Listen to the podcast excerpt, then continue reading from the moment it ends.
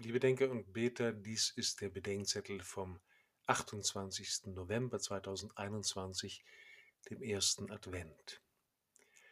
Advent als Haltungsübung. Haltungsfehler führen zu Haltungsschäden. Körperlich beispielsweise durch falsches Sitzen am Schreibtisch oder seelisch durch Unentschiedenheit oder knechtende Beziehungen. Am Anfang des Advents erzählt uns das Evangelium von Erschütterungen des Universums und der bewohnten Welt, angesichts derer die Menschen vor Angst vergehen.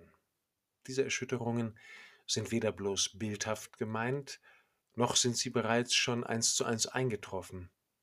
Aber die Umwälzungen aller Zeiten seit der Menschwerdung Gottes sind ihre Vorboten. Sie erinnern uns daran, dass die Welt endlich ist und auf ein Ziel zugeht, das mit Verwandlung zu tun hat.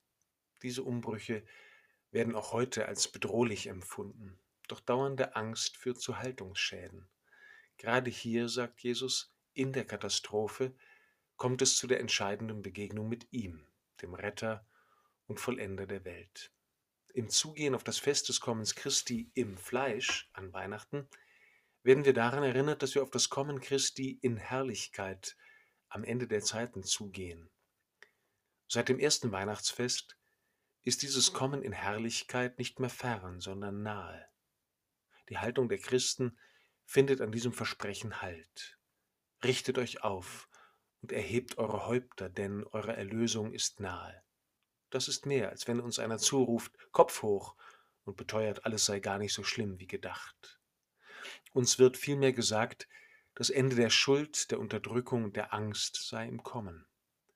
Das ist der Grund, warum wir uns aufrichten, Ausschau halten und nüchtern, wachsam und empfangsbereit sein sollen und können. Meine Adventsübung besteht darin, mich mehrmals täglich erinnern zu lassen, dass in den Verunsicherungen dieser Zeit der Erlöser nahe ist. Und dann richte ich mich wirklich einmal körperlich auf.